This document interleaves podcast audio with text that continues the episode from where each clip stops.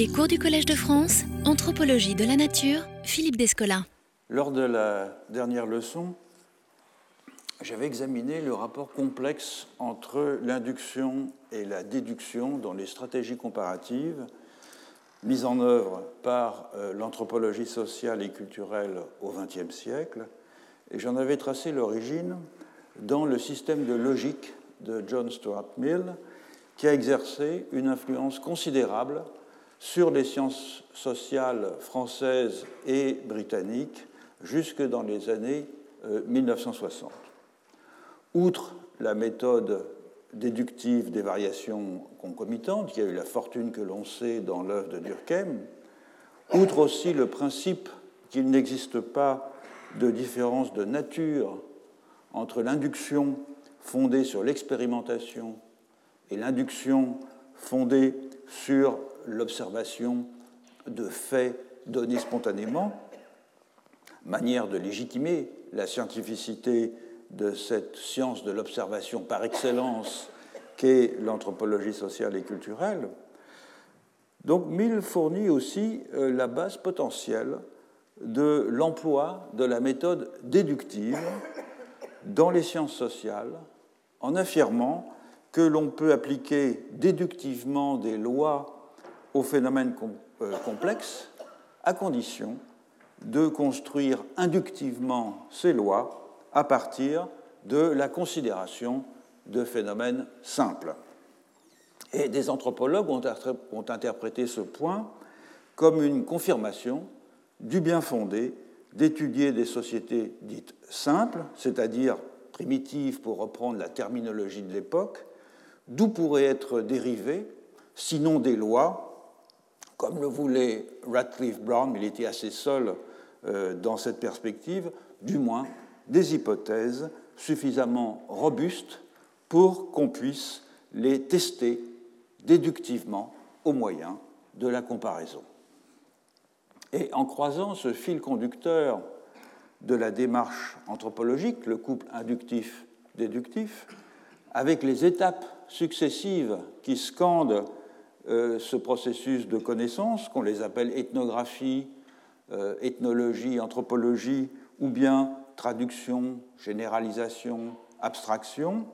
il devient possible d'aborder une véritable comparaison des régimes comparatifs en anthropologie. Et donc j'ai commencé ce travail en m'attaquant à la première étape, la seule euh, dont la nature et les objectifs fassent euh, l'objet euh, d'un relatif consensus parmi les anthropologues, à savoir l'enquête ethnographique de terrain, dont j'ai rappelé euh, qu'elle est à la fois pleinement inductive, puisque euh, fondée sur la généralisation d'observations singulières, et intégralement comparative, ne serait-ce que du fait qu'elle oblige à une confrontation de tous les instants entre les idées, euh, les institutions et les valeurs de l'observateur, confrontation avec celles de la population qu'il observe ou qu'elle observe. J'ai également souligné, en conclusion, et en évoquant mon expérience personnelle, euh, que le comparatisme ethnographique, pour être sans aucun doute euh, inductif, n'était pas pour autant toujours aussi méthodique que ce que les prescriptions euh, des ethnologues signalent a posteriori, dans la mesure où les inductions auxquelles l'ethnographe procède sont plus souvent euh, ajusté aux nécessités de sa vie pratique sur le terrain qu'à la production de systématisation abstraite. Je voudrais aujourd'hui examiner différentes formes de généralisation inductive, tout à fait caractéristiques du travail de l'anthropologie depuis les origines de la discipline et des généralisations qui sont euh, enraciné dans la conscience aiguë, partagée par la plupart des praticiens de cette discipline, de ce que la situation de connaissance ethnographique est dissymétrique sur les plans euh, moral, épistémique et politique. Et tenter de symétriser cette situation d'observation ethnographique passait notamment par le respect intellectuel dû à des institutions et à des notions euh, complexes décrites par les ethnographes et vues comme suffisamment subtiles, euh, singulières et intriquées pour défier tout effort de traduction dans une langue européenne, en même temps que suffisamment opératoire pour mériter d'être appliquées bien au-delà de la région du monde dans laquelle ce concept ou la pratique qu'il désigne avait été identifié pour la première fois. Bref, une entreprise très commune en anthropologie de translation qui revenait à généraliser un trait culturel local pour qualifier à travers lui une catégorie de faits dont on présumait qu'elle était beaucoup plus répandue. Bien des concepts anthropologiques dont la notoriété s'est répandue euh, au-delà de la discipline pour entrer dans le langage courant sont issus de cette généralisation inductive qui consiste à dilater en extension le sens d'un concept autochtone jusqu'à lui faire englober une foule de phénomènes disparates qui n'ont généralement pour seul point commun que de ne pas cadrer avec la manière dont on appréhende en Occident le champ de pratique que ce concept est réputé désigner. Totem, mana, tabou, chaman, potlatch ou ho sont nés ainsi, avec des effets de symétrisation positifs du reste. N'en déplaise aux pourfendeurs de l'essentialisme, puisqu'une telle extension, si elle n'apportait en général pas grand-chose sur le plan scientifique de la connaissance anthropologique, revenait au moins à transformer en problème philosophique ou en catégorie noétique digne d'être pris au sérieux ce qui était perçu auparavant comme des superstitions risibles ou condamnables. Certains de ces concepts ont gardé un sens relativement spécialisé. Potlatch, par exemple, pour désigner un échange agonistique. D'autres ont vu leur sens se dilater de façon si considérable qu'ils ont perdu leur pertinence comme outil analytique. C'est le cas de totem, c'est le cas de mana, c'est le cas de tabou, c'est le cas de chaman. Totem est exemplaire de ce point de vue. Rappelons que le mot est euh, dérivé d'une expression de la langue ojibwa des Grands Lacs,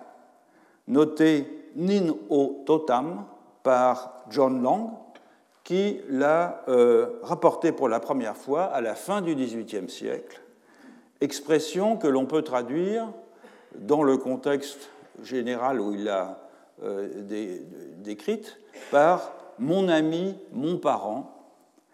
et que son informateur Ojibwa, dont il rapporte les propos, avait euh, employé à propos d'un ours qui, semble-t-il, était son esprit gardien, phénomène commun parmi les populations amérindiennes d'Amérique du Nord. Le terme possède de nombreux cognats dans les langues algonquines, dérivés d'une racine reconstruite, du proto-algonquin, OT, qui signifie habiter ensemble, cognats qui font tous référence à une relation sociale généralement localisée et caractérisée par un apparentement ou un lien d'amitié sélective. Et selon les situations pragmatiques d'énonciation, les cognats de Dodem peuvent être employés dans la plupart de ces langues pour se référer à un parent clanique, à l'esprit animal d'un individu humain, comme c'est le cas dans euh, l'expression que rapporte John Long, euh, ou à l'animal éponyme d'un clan si une telle institution existe, ce qui n'est pas toujours le cas dans les sociétés de langue algonquine. Alors, ce n'est pas lieu ici de retracer la longue histoire qui a conduit de cet emploi polysémique d'un terme employé dans les sociétés amérindiennes des Grands Lacs à l'endroit d'un proche, humain ou non humain, jusqu'aux théories anthropologiques du totémisme qui ont fleuri à la fin du XIXe et au début du, euh, dans la première moitié du XXe siècle, pour rendre compte, ces théories, de l'existence dans de nombreuses régions de la planète d'une connexion plus ou moins mystique entre une espèce naturelle et un clan exogame. C'est une connexion euh, sur laquelle je me suis déjà euh, penché, et son histoire aussi. Il suffira pour le moment de constater que le lien est plus que ténu entre, d'une part, l'usage contextuel du terme en Ojibwa, tel qu'il a été rapporté par euh, John Long, et la conceptualisation du totémisme par l'anthropologie. Le même genre d'analyse pourrait être euh, produit pour les généralisations ethnographiques dérivées du terme chaman. Le mot est d'origine tungouse et il désigne dans l'Altaï, il désignait, au moment où il a été recueilli par des voyageurs russes, un spécialiste rituel capable de communiquer avec les esprits, euh, mais ce terme en est venu au fil du temps euh, à désigner, sous la plume des anthropologues, de certains historiens des religions, on pense en particulier au premier chef à Mircea Eliade, et bientôt dans l'esprit du public, un personnage un peu mystérieux, euh, pratiquant des techniques de l'extase et représentatif d'une certaine façon d'une sorte de religion archaïque universelle dont on pourrait trouver la trace en Asie comme dans les Amériques, dans la sorcellerie européenne du fin du, Moyen Âge et du début de la période moderne, c'est la thèse de Carlo Ginzburg, euh, comme dans les pratiques thérapeutiques euh, New Age, qui s'en réclament. Là encore, le terme a servi à coaguler une multitude de phénomènes disparates autour d'une définition très large, un individu opérant dans sa personne une médiation élective avec des entités non humaines, une définition si large qu'elle ne détermine plus aucun des faits qu'elle prétend qualifier. Même le terme tapou, initialement écrit TAPU, rencontré par euh, James Cook, d'abord à Tonga, puis à Tahiti, dans le sens d'un interdit s'appliquant à une personne ou à une action, même ce terme n'est pas exempt d'ambiguïté. Sous la forme d'un participe passé, taboud, le mot rentre dans l'usage de la langue anglaise dès la fin du XVIIIe siècle, c'est-à-dire peu de temps après le voyage de Cook, pour désigner des choses que la convenance demande d'éviter. À partir de la fin du XIXe siècle, les anthropologues emploient le terme dans deux sens nettement distingués. L'un renvoie à l'étude comparative du concept de tapu, donc TAPU, dans la religion et dans la société océanienne. L'autre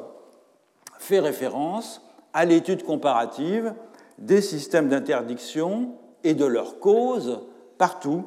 dans le monde, interdiction désignée au moyen du terme polynésien. Dans sa conférence Fraser de 1939, Radcliffe Brown a proposé de distinguer terminologiquement les deux entreprises en employant le mot tabou, en anglais donc avec B2O, pour désigner l'objet des comparaisons anthropologiques au sens large, réservant le concept polynésien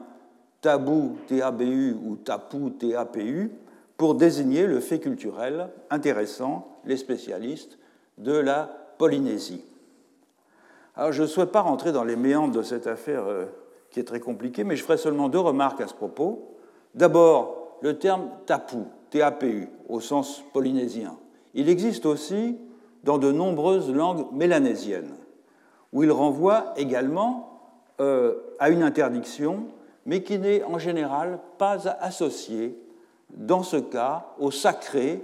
ou à l'autorité politique de chefs héréditaires, comme c'est le cas en Polynésie. Le terme est donc loin d'avoir une signification unitaire à l'échelle même de l'Océanie. Ensuite, au sein même de la tradition anthropologique européenne,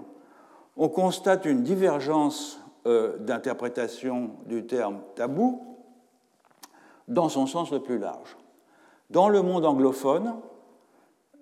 tabou, B2O donc, implique un caractère sacré ou sacralisé de l'interdiction,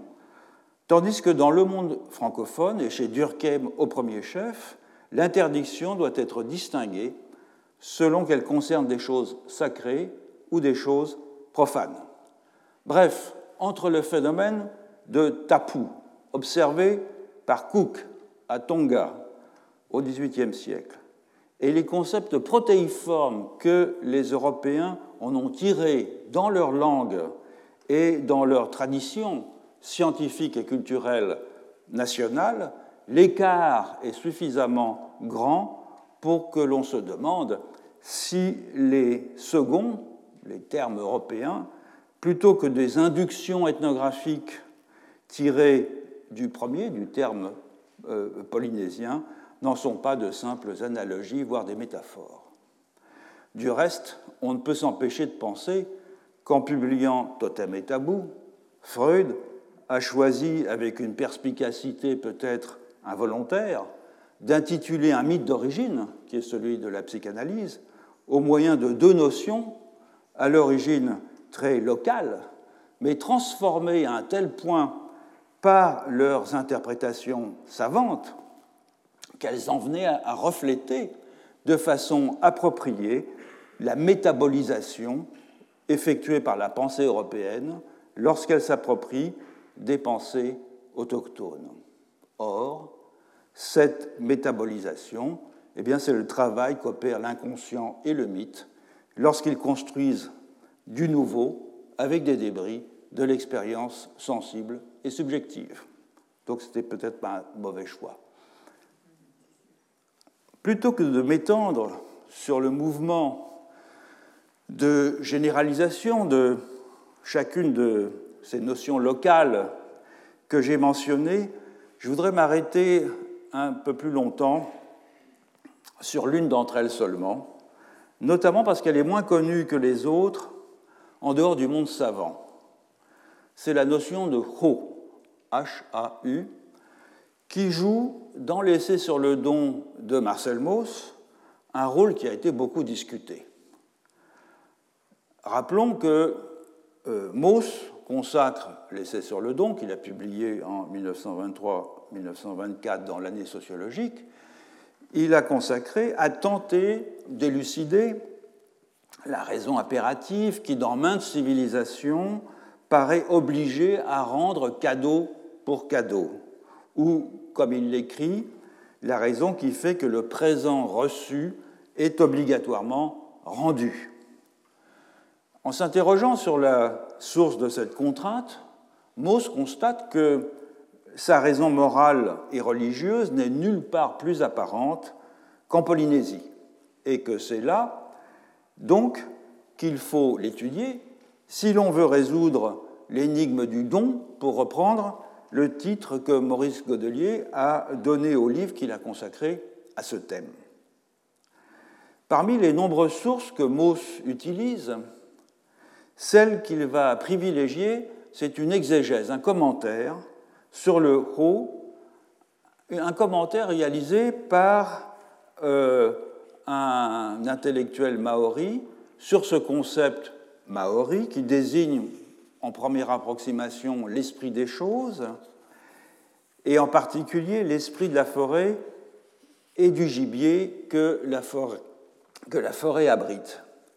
Cet exégèse, ce commentaire sur le Ho est l'un des plus discutés de l'histoire de l'anthropologie, on l'a beaucoup commenté. Il provient d'un savant maori euh, de Nouvelle-Zélande qui s'appelle Tamati Ranaipiri, qui s'exprime en maori, euh, en tout cas dans, cette exégèse, dans une lettre qu'il adresse euh, au début du XXe siècle à l'ethnographe euh, Elsdon Best en réponse à des questions que ce dernier lui avait posées et que Best a reproduites, les réponses, et traduites. Il a répondu en maori par écrit, donc ce Tamati Ranaipiri, euh, et euh, Best les a euh, reproduits en maori et il les a traduits en anglais dans son livre Forest Law of the Maori qui date de 1929. Donc voilà le commentaire. Je prends la version traduite de Best par, enfin traduite de la traduction de Best par Marcel Mauss. Je vais vous parler du Ho, dit Ranaipiri, Piri, le ho n'est pas le vent qui souffle. Petite parenthèse, le vent qui souffle, c'est l'une des traductions possibles de ho, qui désigne aussi l'âme, euh, le souffle des, courants d'air, le pouvoir des choses inanimées et végétales, etc. Ranaipiri poursuit Supposez que vous possédiez une chose déterminée et que vous me donniez cette chose, ce taonga, Taonga, c'est un terme qui désigne les objets, les talismans, les cultes, les richesses qui peuvent être échangés, qui sont susceptibles de faire l'objet d'un échange. Or, poursuit euh, Ranaipiri, je donne cette chose à une troisième personne qui, après qu'un certain temps s'est écoulé, me fait à son tour présent de quelque chose. Or, ce taonga qu'il me donne est le ho du taonga que j'ai reçu de vous et que je lui ai donné à lui. Donc, il faut que je vous le rende. Je dois vous le donner car il est un ho du taonga que vous m'avez donné. C'est un texte assez court, mais qui a été le motif d'infinies spéculations par les anthropologues. Le euh, premier commentaire que fait Mauss c'est, je le cite, la, conclusion immédiate que l'on peut tirer de cette exégèse, c'est ce qui, dans le cadeau reçu puis échangé, oblige, c'est que la chose reçue n'est pas inerte. En effet, le rôle de cette chose, son principe spirituel, si vous voulez, est lié au terroir de la personne qui en a fait le cadeau à l'origine, et le Ho s'efforce en conséquence de revenir à son sol natal, au sanctuaire de la forêt et du clan. Et donc Mo en tire une conclusion générale. Ce que le retour du Ho exprime chez les Maoris, c'est en réalité une idée plus répandue, y compris dans les euh, sociétés modernes et contemporaines, à savoir que les choses contiennent une parcelle de leur propriétaire et qu'accepter de recevoir l'une de ces choses, c'est accepter que son propriétaire exerce sur vous une prise magique et religieuse par l'intermédiaire de la chose qu'il a donnée. Alors on sait que Lévi-Strauss, dans l'introduction à la réédition de quelques textes majeurs de Mauss qu'il a donnés qu'il a dirigé en 1950 sous le titre Sociologie et anthropologie, l'œuvre de Marcel Mauss, Lévi-Strauss loue la clairvoyance que Mauss manifeste dans l'essai sur le don lorsque, écrit euh, Lévi-Strauss, pour la première fois dans l'histoire de la pensée ethnologique, il transcende l'observation empirique, autrement dit l'ethnographie, pour atteindre des vérités plus profondes. Selon euh, Lévi-Strauss, Mauss parvient en effet à dégager sous les différentes formes de l'échange un système symbolique analogue au langage, entre les parties duquel il met en évidence des connexions qui rendent ces parties comparables. Mais cet enthousiasme, il est tout de suite tempéré par un reproche. Et ce reproche, c'est celui d'avoir pris les autochtones un peu trop au sérieux et d'avoir donné à la notion de Ho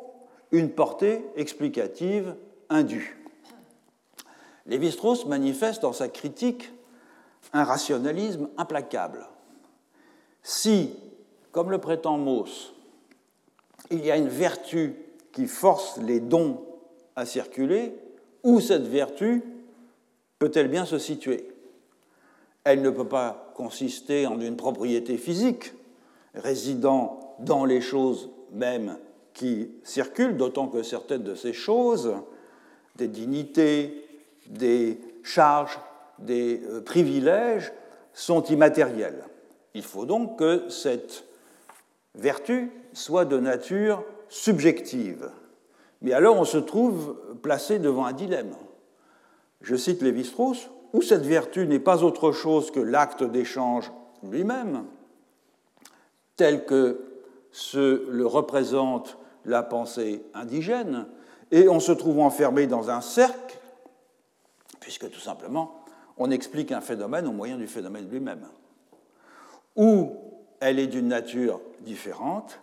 et par rapport à elle, l'acte d'échange devient alors un phénomène secondaire. Et selon Lévi-Strauss, Mauss ne serait pas parvenu à échapper à ce dilemme, car au lieu de centrer son analyse sur le phénomène premier de l'échange, qui pour Lévi-Strauss est absolument fondamental, puisqu'il le définit comme la synthèse immédiatement donnée à et par la pensée symbolique, donc au lieu de centrer son analyse sur le phénomène de l'échange, Mauss a consacré son analyse à tenter d'élucider les trois opérations dans lesquelles la vie sociale décompose l'échange, à savoir les obligations de donner, de recevoir et de rendre. Donc, échouant à reconstruire un tout avec une analyse des parties de ces trois opérations euh, discontinues, Mauss aurait alors été contraint de rajouter au mélange des trois obligations, donner, recevoir et rendre, une sorte de principe dynamique pour les animer, une quantité supplémentaire qui lui donne l'illusion de retrouver son compte, écrit assez cruellement Lévi-Strauss, et cette qualité, eh bien, c'est le haut. Donc, au lieu de suivre jusqu'au bout l'application de ces principes en proposant une analyse déductive de l'échange, Mauss, selon Lévi-Strauss, s'est donc laissé mystifier par l'indigène, c'est l'expression de Lévi-Strauss, mystifié par l'indigène, en l'occurrence par une théorie maori qui a certes, c'est encore Lévi-Strauss qui parle, une immense valeur comme document ethnographique, mais qui n'est pas autre chose qu'une théorie. Donc le haut n'est pas la raison dernière de l'échange, c'est la forme consciente, dit Lévi-Strauss, dans laquelle ou sous laquelle des hommes d'une société déterminée ont appréhendé une nécessité inconsciente dont la raison est ailleurs. Bref, au lieu d'une démarche déductive qui aurait permis à Mauss de dégager la réalité sous-jacente, c'est-à-dire précise Lévi-Strauss, les structures mentales inconscientes qu'on peut atteindre à travers les institutions, Mauss a généralisé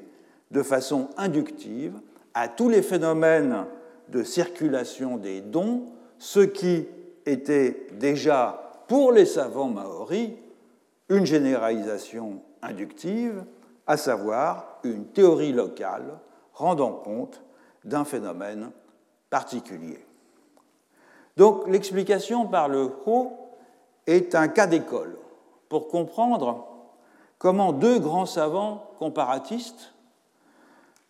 Mauss et Lévi-Strauss, bifurquent dans leur raisonnement à partir d'une notion qui est très riche par sa polysémie. Mauss l'a convertie en un concept à portée générale qu'il a fait décoller du substrat ethnographique dans lequel elle était enracinée, afin de la doter d'une vertu comparative universelle. Tandis que Lévi-Strauss ramène au contraire le Ho à une théorie locale inexacte, non pas inexacte du fait qu'elle serait locale, mais parce que c'est une théorie et que, comme toute théorie, elle ne rendrait compte qu'imparfaitement de ce que pensent et font les gens qui l'ont élaboré. Mais l'affaire ne s'arrête pas là, évidemment. Elle ne s'arrête pas là d'abord parce que Blessé sur le don est l'un des textes ethnographiques qui furent les plus commentés au fil des décennies et par des figures aussi centrales dans la discipline que Raymond Firth, Marshall Salins, Mary Douglas, Chris Gregory, Annette Weiner, Maurice Godelier, David Graeber et bien d'autres qui seraient trop fastidieux de citer. Mais l'essai sur le don a aussi été commenté par des chercheurs se réclamant d'une identité maori, ce qui permet de faire retour sur la valeur explicative ou la valeur heuristique de cette notion de ho. L'article peut-être le plus significatif dans cette perspective est celui que Georgina Stewart, qui est une spécialiste de pédagogie des sciences autochtones à l'université d'Auckland, a consacré à la notion de Ho, à l'usage de la notion de Ho dans l'essai sur le don. C'est publié dans le Journal of World Philosophies et ça s'intitule le Ho of Research, Mouse meets Kaupapa Maori. Georgina Stewart, l'auteur, donc, revendique une identité maori et revendique aussi la défense de ce que l'on appelle en Nouvelle-Zélande Kaupapa Maori, justement. À savoir, c'est un terme qu'on traduit assez souvent par le point de vue philosophique maori. Et elle affiche d'emblée, dans les premières euh, phrases de son article, son point de vue critique. Je cite Georgina Stewart Ce que Mauss appelle l'esprit du Ho est un clair exemple d'appropriation eurocentrique d'un concept indigène. Un concept extrait par la science sociale de son contexte culturel authentique et réinscrit au sein des discours euh, occidentaux de l'université moderne. Et une telle euh, décontextualisation, euh, argumente Georgina Stewart, est contestable sur les plans moral, politique et épistémologique, car, ajoute-t-elle, je la cite, il est axiomatique que le langage et les phénomènes culturels ne peuvent être complètement interprétés qu'à l'intérieur du paradigme ou de la vision du monde propre à l'identité culturelle qui les porte. on remarquera d'emblée un paradoxe dans cette démarche, puisque la revendication de n'interpréter un fait social que dans les termes de la société où il se produit est elle-même formulée en ayant recours à plusieurs concepts parfaitement étrangers euh, au point de vue philosophique maori. Axiomatique, qui renvoie à la mathématique grecque, paradigme qui renvoie à la logique philosophique grecque, phénomène culturel qui renvoie à l'épistémologie néo-kantienne, disons, et à ses successeurs, et euh, vision du monde, Weltanschauung, qui renvoie au débat de la philosophie allemande du début du XXe siècle. L'auteur n'applique pas non plus à Mauss l'exigence de symétrie qu'elle réclame au profit des Maoris, dont elle veut faire entendre la voix, déformée, dit-elle, par des décennies euh, d'exégèse eurocentrique de l'essai sur le don. Car écrire comme elle le fait de Mauss qu'il était raciste et évolutionniste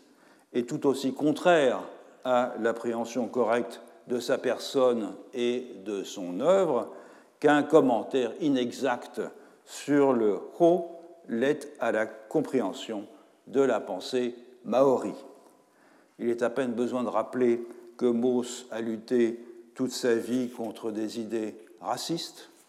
euh, qu'il a été frappé d'ailleurs par les lois antisémites de Vichy lorsqu'il était professeur dans cette maison, qu'il n'a jamais imaginé non plus un instant que les sociétés puissent être classées sur une échelle de dignité croissante en fonction du progrès de la civilisation. Donc le centrisme, l'ethnocentrisme euh, est la chose du monde, semble-t-il, la mieux partagée. Sur le fond, l'argument de Georgina Stewart est plus terre à terre. Moss a mis, dit-elle, dans la notion de ho beaucoup plus que ce que les Maoris sont disposés à y voir. Et le fameux paragraphe d'exégèse que je citais tout à l'heure, écrit par Anaï Piri, cité par Mauss, qui justifie aux yeux de Mauss euh, l'idée que le haut d'une chose donnée contraint son destinataire à euh, la faire circuler, ce paragraphe, il répondait en fait à une question qui avait été posée par Elsdon Best et qui portait sur un sujet très précis. Elsdon Best avait interrogé Ranaï Piri sur les techniques magiques employées dans la chasse aux oiseaux en forêt. Et d'ailleurs, il le publie dans un livre qui s'appelle The Forest Law of the Maori, qui est consacré à ces questions, aux techniques et aux contes, aux légendes, aux mythes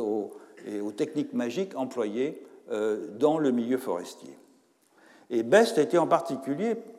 intéressé par une cérémonie euh, appelée Ho Nga Here Here, dont l'objectif était d'honorer et de nourrir le Ho de la forêt, et qui consistait à mettre de côté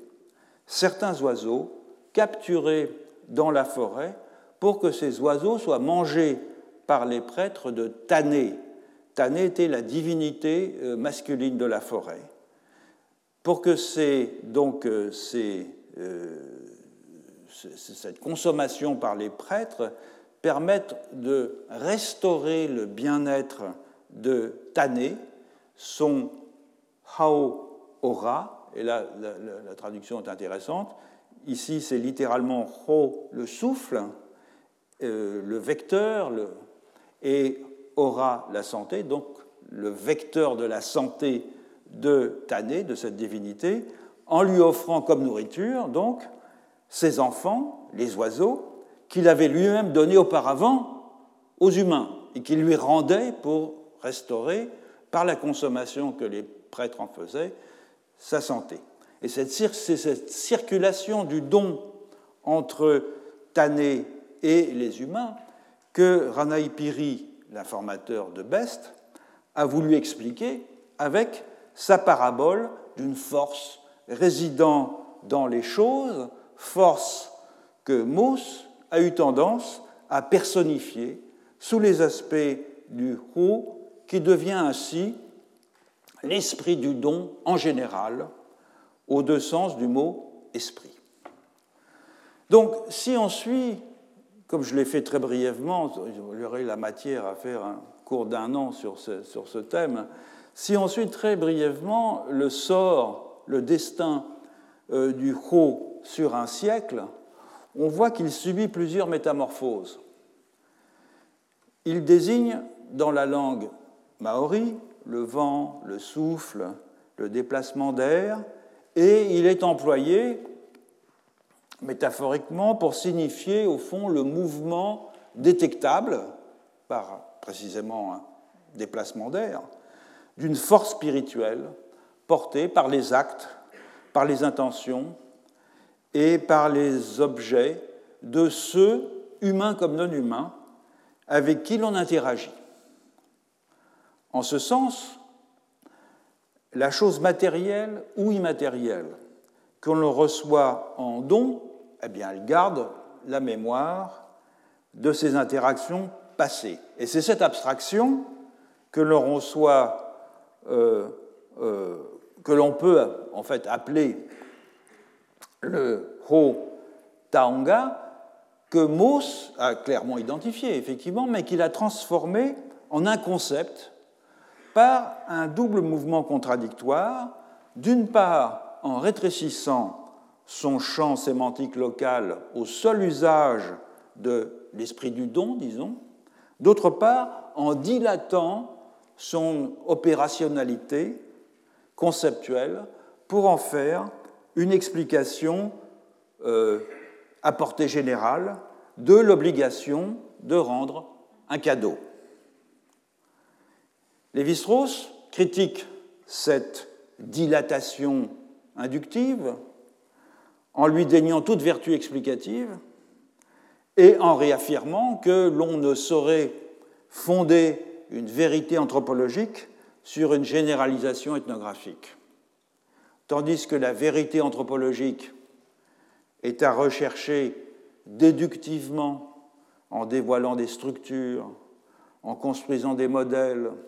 en étudiant des variations, la généralisation ethnographique ne peut nous fournir que des théories locales, indûment montées en graines. Enfin, le peu de crédit que Lévi-Strauss concède au point de vue indigène sur le Ho comme base d'une explication pertinente de l'échange, ce peu de crédit il est paradoxalement endossé par les Maoris eux-mêmes, du moins ceux, euh, certains d'entre eux qui se présentent comme leurs représentants autorisés, lesquels récusent la possibilité que des non-maoris donnent une interprétation pertinente du Ho, invalidant de ce fait la possibilité même de réaliser une ethnographie qui ne serait pas une auto-analyse, tout en minimisant, et c'est logique, la portée analytique du concept et sa capacité à embrasser autre chose que les phénomènes circonscrit dans l'espace sémantique d'une langue vernaculaire. Donc le grand projet du comparatisme ethnographique, tel qu'il s'était dessiné avant-guerre, à savoir la généralisation inductive de concepts locaux transformés en outils analytiques, reçoit ainsi un double coup d'arrêt. De la part d'une démarche de connaissance aspirant à se défaire de ce que Lévi-Strauss appelait les modèles faits à la maison, et pour la raison de ce qu'il n'est pas assez universaliste, mais aussi de la part d'une démarche de connaissance attachée à la richesse d'un savoir local, et pour la raison contraire, parce qu'il n'est pas assez relativiste. Le mouvement de généralisation conceptuelle à partir de l'ethnographie ne s'arrête pourtant pas dans la deuxième moitié du XXe siècle. Il prend simplement une autre forme, une forme sans doute plus subtile, car il ne s'agit plus désormais de développer les implications conceptuelles d'une institution locale de telle façon que son champ d'application dépasse et celui de l'institution originelle et les particularités de la région du monde où on l'avait décrite euh, initialement, il s'agit plutôt d'exploiter en intention, avec un S, les conséquences conceptuelles d'une institution, d'un processus, d'un régime de relations ou d'une orientation épistémique isolée par l'observation ethnographique. Donc, au lieu d'une expansion démesurée d'un sens initialement imprécis, c'est au contraire un approfondissement et une opérationnalisation d'un sens initialement euh, très précisément défini qui sont recherchés. Donc des, des exemples devenus classiques, c'est l'englobement hiérarchique chez Louis Dumont, c'est la théorie holographique du sujet chez Roy Wagner, c'est euh, le perspectivisme d'Eduardo Viveros de Castro, qui sont des constructions intellectuelles, des constructions théoriques, initialement nées de l'analyse de dispositions propres à une ère culturelle particulière, l'Inde pour Dumont, la Nouvelle-Guinée pour Roy Wagner, l'Amazonie pour Viveros de Castro, mais dotées, après coup, d'une portée plus générale. On peut même sans doute faire rentrer dans cette catégorie de concepts la réciprocité comme fondement de la vie sociale, dont Lévi-Strauss a eu l'intuition en observant le fonctionnement des euh, moitiés Bororo, tant cette notion a acquis dans son œuvre sociologique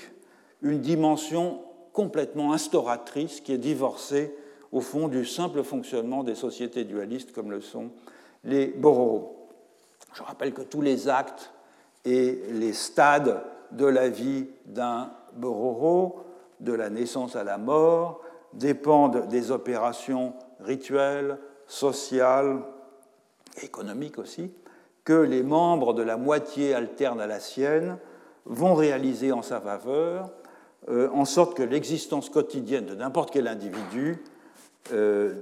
dans la tribu n'est possible que grâce aux denses réseaux d'échanges, de services, de produits, de conjoints qui tissent un réseau de prestations et euh, d'obligations réciproques dont tout le monde bénéficie. Et la dépendance mutuelle qu'un tel système institue, observée par Lévi-Strauss dans un village bororo du Brésil central pendant euh, plusieurs mois de l'année 1935, en est ainsi venu à susciter en lui l'indéracinable conviction que l'échange est la donnée fondamentale, la donnée primitive de toute vie commune, quelle que soit par ailleurs la forme particulière de l'organisation sociale où l'échange se déploie. Toutefois, c'est plutôt sur l'englement hiérarchique que je voudrais m'attarder un moment. Louis Dumont analysant dans Homo hierarchicus les schèmes organisateurs de la hiérarchie des castes et des varnas en Inde, a bien mis en évidence le fait que se répètent au sein de chaque subdivision du système les mêmes emboîtements hiérarchiques que ceux qui caractérisent sa structure générale. Autrement dit, la hiérarchie des castes, elle se reproduit dans la hiérarchie des sous-castes qui composent les castes, de même que dans les clans qui composent les sous-castes et dans les lignées qui composent les clans. Au-delà de ce schème général de subordination, Dumont montre aussi ça et là dans son livre Homo hierarchicus que des inversions de dominance peuvent se produire dans le système des castes. Par exemple, en situation idéalement dominante du fait de sa position supérieure dans l'échelle du pur et de l'impur, le prêtre, le brahman, peut se retrouver dans certaines circonstances dans une situation dominée par le maître du sol du fait du pouvoir économique qu'exerce ce dernier. De même, euh, Dumont note que la femme indienne, qui est en position subordonnée par rapport aux hommes de même rang, n'en domine pas moins les relations à l'intérieur de la famille. Et ces changements de dominance, selon le niveau où on les aborde, conduisent Dumont à proposer une conceptualisation originale de la euh, relation hiérarchique qu'il développe en quelques pages euh, dans une brève postface à Homo hierarchicus, c'est une conception originale en ce qu'elle met l'accent moins sur le fait brut et évident de la euh, stratification sociale que sur les conséquences à tirer des inversions de dominance, à savoir un rapport particulier des parties tout. Comme l'écrit Dumont, donc je cite, La hiérarchie n'est pas dans l'essentiel une chaîne de commandements superposés ou même d'êtres de dignité décroissante, ni un arbre taxonomique, mais une relation qu'on peut appeler succinctement l'englobement du contraire. En quoi consiste cet englobement du contraire? Curieusement, et alors que Dumont en propose la définition au terme d'une analyse du système des castes, qui en a manifestement euh, inspiré le principe, c'est par une référence biblique euh, qu'il s'emploie à le définir, cet englobement. Le principe général, il est fondé sur le constat suivant. les termes d'une opposition sont souvent dans des rapports différents vis-à-vis du tout que ces termes forment, en sorte que leur mise en relation distinctive est indissociable d'une référence à ce tout qui les ordonne l'un par rapport à l'autre. Et c'est tout particulièrement le cas de la relation d'englobement du contraire que Dumont illustre par le rapport entre Adam et Ève, notamment du fait qu'Ève est issue d'une côte d'Adam. En effet, Adam est deux choses à la fois et s'oppose donc à Ève par une double relation. D'un côté, il est le prototype des individus mâles de l'espèce humaine en rapport avec le prototype des individus femelles, mais en tant que représentant originel de cette espèce dont Ève est extraite, il englobe celle-ci. Et cette dualité, elle est bien rendue en français par le double sens du mot homme, qui désigne évidemment à la fois la catégorie des humains masculins et la catégorie des humains en général, laquelle englobe, sur le plan sémantique en tout cas, la catégorie des humains féminins. Donc au niveau supérieur, il y a unité d'Adam et de Ève dans la figure d'Adam, ou du masculin et du féminin dans la figure de l'homme, tandis qu'au niveau inférieur, il y a distinction par englobement d'un terme dans l'autre. Et c'est cette double relation d'identité et de contrariété qui constitue la relation hiérarchique. Alors évidemment, l'intérêt analytique de cette euh, notion, c'est qu'elle définit des valeurs qui sont purement positionnelles. Euh, l'ordonnancement hiérarchique ne relève pas directement des qualités intrinsèques des euh, entités. On ne dit rien dans la Genèse à propos d'Adam ou de Ève pour justifier l'englobement de l'un par l'autre. Cet englobement, il résulte de l'interrelation euh, des catégories que ces entités représentent, plus exactement de la relation entre un tout et un élément de ce tout. Curieusement, Louis Dumont a lui-même peu exploité euh, les possibilités analytiques de l'englobement hiérarchique, et c'est surtout à ses disciples que revient le mérite d'avoir montré la pertinence et la fécondité de cet outil théorique en l'appliquant à des cas ethnographiques très diversifiés. Alors je mentionnerai juste deux références au sein d'une littérature euh, euh, sur la question très pléthorique. Un article de Michael Hausman qui s'appelle La relation hiérarchique, idéologie particulière ou modèle général, qui a été publié dans un volume d'hommage à euh, Louis Dumont qui s'appelle Différences, valeurs, hiérarchie, publié en 84. C'est un article qui explicite avec un grand raffinement toutes les ramifications conceptuelles et les potentialités analytiques de la relation euh, hiérarchique. Deuxième exemple, c'est une monographie, c'est celle de Serge Tcherkezov qui s'appelle Le roi Niamwezi, pardon, La droite et la gauche, publiée en 1983 et qui examine une question tout à fait classique, l'englobement hiérarchique de la gauche euh, par la droite, euh, à propos d'un cas africain, à propos d'une royauté africaine. Alors, sur le plan de la méthode de connaissance, la production de concepts analytiques, comme l'englobement hiérarchique euh, ou comme le perspectivisme, a ceci d'intéressant qu'elle est sans aucun doute le résultat d'une opération inductive, c'est bien une abstraction de particularité qui engendre le concept, sans être pour autant une véritable généralisation, comme celle qui engendre des concepts typologiques dans le genre totem ou chaman, généralisation qui n'est dans le cas de totem, chaman, ho, etc., que l'extension à un grand nombre de cas deux caractéristiques superficielles euh, discernées dans un cas particulier. L'abstraction analytique de concepts euh, comme l'englement hiérarchique consiste plutôt en une sorte de réduction intuitive. C'est une propriété d'une relation jusque-là inaperçue qui devient soudain évidente parce qu'elle se révèle avec la force de l'évidence vécue dans une manifestation concrète. Il s'agit évidemment toujours d'une forme de comparatisme ethnographique,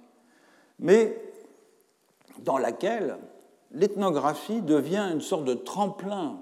pour l'imagination conceptuelle plutôt qu'un guide pour une transposition. Et ce qui caractérise les concepts analytiques, comme l'englobement hiérarchique, par rapport aux concepts typologiques, comme le mana ou le ro, c'est au fond l'accent mis sur l'intention, ou la compréhension, comme on disait jadis, au regard de l'extension. Et un indice de cette différence, c'est que les concepts analytiques, comme l'englobement hiérarchique, ne sont jamais nommés par emprunt d'un terme vernaculaire aux cultures dans lesquelles leur présence a été initialement inférée, par contraste avec les concepts typologiques du genre euh, Ho ou Mana. En revanche, et c'est là que l'on retrouve un puissant ressort du comparatisme à l'échelle ethnographique,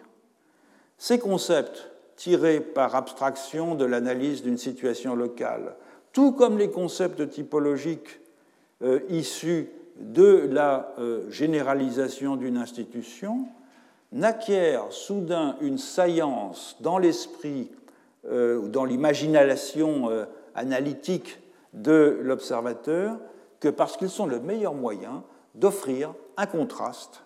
avec des façons occidentales de percevoir et de conceptualiser le champ de phénomènes dont ces concepts rendent compte. Autrement dit, le totémisme de Fraser, par exemple, contraste avec l'idée d'une séparation de nature entre humains et non-humains. Le Ho de Mauss contraste avec la logique marchande. L'englobement hiérarchique de Louis Dumont contraste avec l'individu euh, occidental, isonomique, etc. Le perspectivisme d'Eduardo Viveros de Castro euh, contraste avec le mononaturalisme de l'ontologie moderne. Le sujet holographique de Wagner contraste avec l'individu occidental, etc., etc. En cas, en ce cas, c'est bien la généralisation directe ou indirecte d'un relatif qui va relativiser un principe général. L'opération comparatiste bénéficie ainsi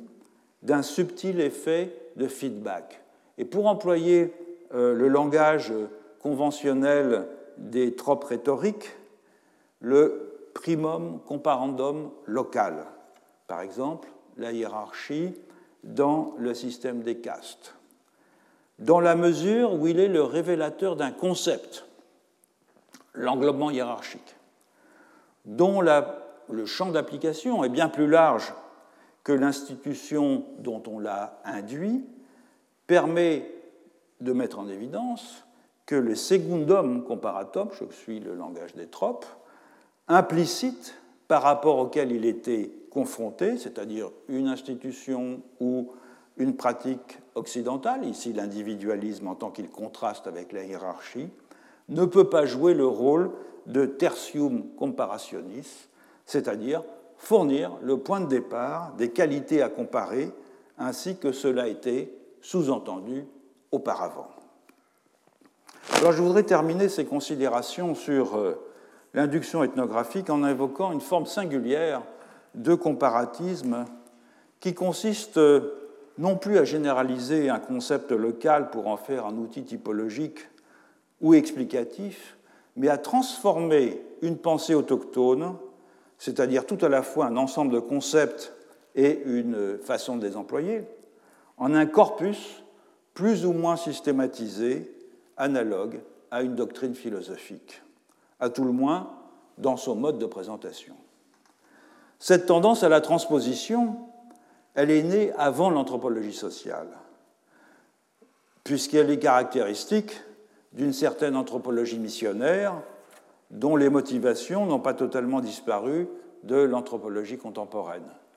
Ces motivations, c'est quoi? Eh bien, un certain ou un réel désir de connaissance combiné à une admiration non moins réelle pour la subtilité des concepts et des opérations euh, intellectuelles dont euh, on entreprend de brosser le tableau, cette anthropologie missionnaire ajoutait des considérations moins pures, entrait notamment la célébration de la difficulté de convertir des sages dont les constructions intellectuelles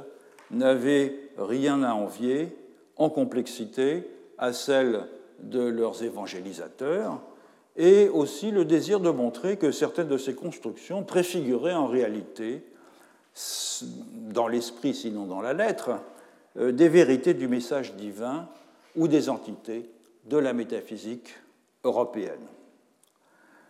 L'exemple le plus précoce en est sans doute euh, l'Historia General de las Cosas de la Nueva España, qui a été compilé en nahuatl par Bernardino de Sahagún entre 1547 et 1580, euh, parce que, à la différence d'œuvres ouvertement comparatistes comme euh, l'Historia Natural y Moral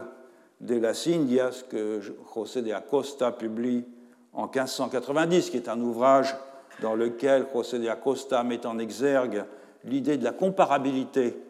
des différentes parties du monde et de ses habitants, ou par comparaison avec un autre livre célèbre mais beaucoup plus tardif, comme euh, Les mœurs des sauvages américains comparés aux mœurs des premiers temps que euh, Joseph-François Lafitteau publie en 1724 et dont le titre se passe de commentaires, l'Historia générale de euh, Sahagún, c'est un vrai travail d'ethnographie intensive et méthodique, sans doute le premier euh, qui mérite ce nom en Europe, mais euh, sans intention comparative explicite. C'est une œuvre qui est demeurée inédite jusqu'en 1905, fondée sur une enquête collective de longue durée menée sous la houlette donc, de du franciscain euh, Bernardino de Sahagún auprès de plusieurs collèges d'informateurs mexicains et consacré aux principaux aspects de la culture aztèque, jusqu'à présent d'ailleurs la source principale sur cette civilisation. Toutefois, et bien que les informations aient été collectées en nahuatl, l'organisation du texte en chapitres thématiques et l'exposé synoptique de chacun de ces chapitres ne correspondent guère à la façon dont l'enseignement mexicain, notamment l'enseignement religieux, était transmis, dispensé et transmis par la tradition orale. Un autre exemple très célèbre, c'est celui des lettres édifiantes et curieuses envoyées de Chine par les missionnaires jésuites euh, entre 1702 et 1776, qui sont des documents qui ont ouvert la pensée européenne à celle d'une autre grande civilisation et qui ont comme on le sait, jouer un rôle euh, non négligeable dans la formation de la pensée de Leibniz, puisqu'il le reconnaît lui-même. Donc, c'est un, un, modèle, en somme, qui a des antécédents. Une expression plus récente et plus aboutie de cette tendance à transformer une pensée autochtone en un système de proposition, c'est la fameuse philosophie bantoue du missionnaire belge Placide Temples, un texte qui a été publié euh, à Elisabethville en 1945 dans sa version française. Temples l'avait écrit d'abord en néerlandais, sa langue maternelle. Et il s'agit en somme du premier ouvrage qui reconnaît un peuple africain, les Baluba du Congo, ce que l'auteur appelle un système philosophique développé. Évidemment, c'est un, un, événement qui euh, dans l'histoire de la symétrisation entre l'Ouest et le reste, doit être marqué d'une pierre blanche. Certes, cette philosophie ne se présente pas à l'observateur de façon méthodique et réflexive, car écrit le père Temples, je le cite, N'attendons pas du premier noir venu qu'il puisse nous faire un exposé systématique de son système ontologique. Cependant, cette ontologie existe. Elle pénètre et informe toute la pensée du primitif. Elle domine et oriente tout son comportement. C'est à nous que revient la tâche d'en chercher les éléments de les classifier, de les systématiser suivant la pensée ordonnée et les disciplines intellectuelles du civilisé. De cette démarche résulte un ouvrage distribué en rubriques qui reprennent certains des grands domaines de la philosophie,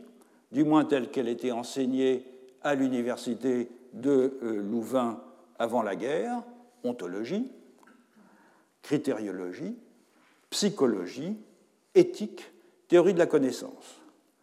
Alors l'entreprise de Temple a suscité un ample débat parmi les philosophes originaires d'Afrique noire. Certains, tels Mouba Bilolo ou Alexis Kadame, Kagame ayant lui-même été, euh, étant lui-même l'auteur d'une philosophie bantou comparée, euh, admettent que l'on peut trouver dans, le, discours traditionnel, le répertoire traditionnel de telle ou telle civilisation africaine, les éléments d'une véritable philosophie, tandis que, euh, par contraste, le philosophe béninois Paulin Utunji ne voit guère plus dans ce qu'il nomme avec un certain dédain des ethnophilosophies que des études ethnologiques classiques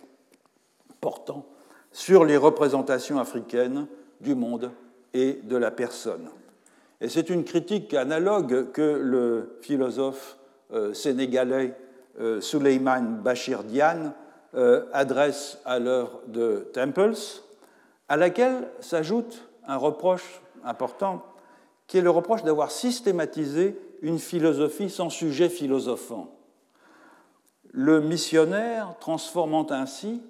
des éléments de la pensée des Balouba en une sorte d'inconscient collectif, généralisable à l'ensemble ethnique, voire à la totalité de l'Afrique. Je, cite euh, Diagne, euh, Philosophie bantou, donc le livre de Temples, n'aura donc finalement été qu'une systématisation du discours ethnologique, soucieux de ramener la profusion du pittoresque et de l'étrange à l'unité d'une vision du monde portée par l'ethnie dans sa totalité, qui pourra d'ailleurs, dans une démarche comparatiste et généralisante, finir par couvrir le monde négro-africain dans son ensemble. On le voit, tous les ressorts du comparatisme ethnographique classique sont présents dans l'entreprise de Temples, mais poussés jusqu'à leurs ultimes conséquences. La transformation d'énoncés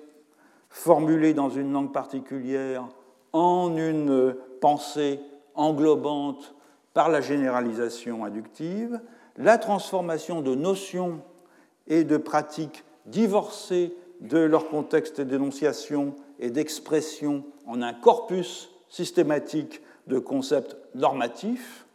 enfin la transformation d'une ontologie locale reconstruite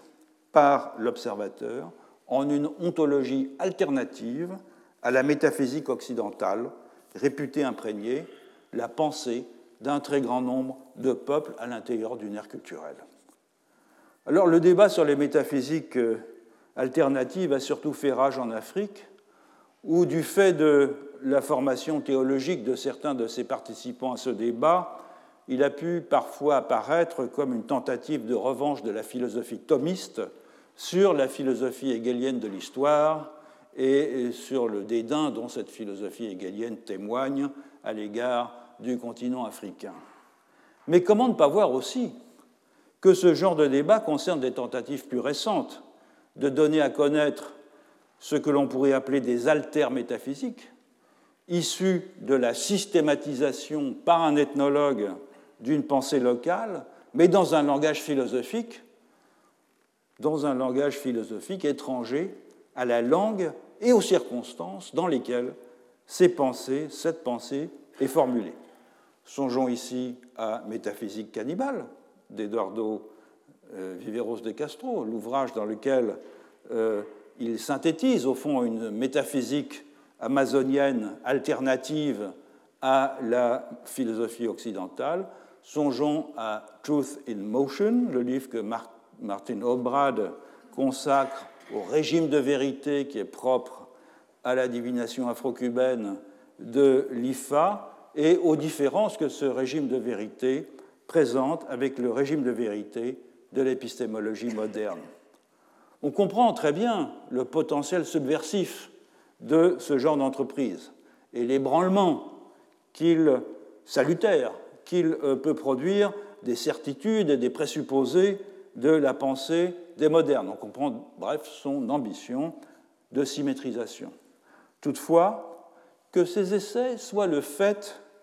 euh, d'auteurs autochtones formés à la philosophie occidentale, ce qui est pour l'essentiel le cas en Afrique,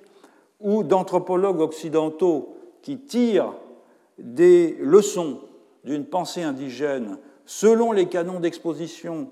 et le langage d'un ouvrage philosophique, l'inconvénient d'une telle opération demeure d'être une exégèse qui bouleverse, minimise ou même ignore les conditions pragmatiques d'énonciation et d'usage des propositions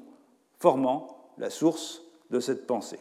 Et donc, sans aller jusqu'à dire, comme euh, Paulin Outunji, le philosophe béninois que je citais tout à l'heure, à propos des ethnophilosophies africaines, que c'est, je cite Paulin Outunji, un simple prétexte pour des disquisitions savantes entre Européens, il faut néanmoins convenir que la symétrisation à l'œuvre dans les altermétaphysiques est encore très imparfaite. J'achève ainsi l'analyse du comparatisme ethnographique par euh, généralisation inductive et j'examinerai dans les prochaines leçons plusieurs variétés de comparatisme anthropologique déductif au sens de l'opération en trois étapes que j'avais précisément euh, définies. Induction de lois à partir de phénomènes simples, application déductive de ces lois à des phénomènes complexes, vérification de la légitimité de la déduction au moyen de la comparaison. Retrouvez tous les contenus du Collège de France sur www.colège-2-france.fr.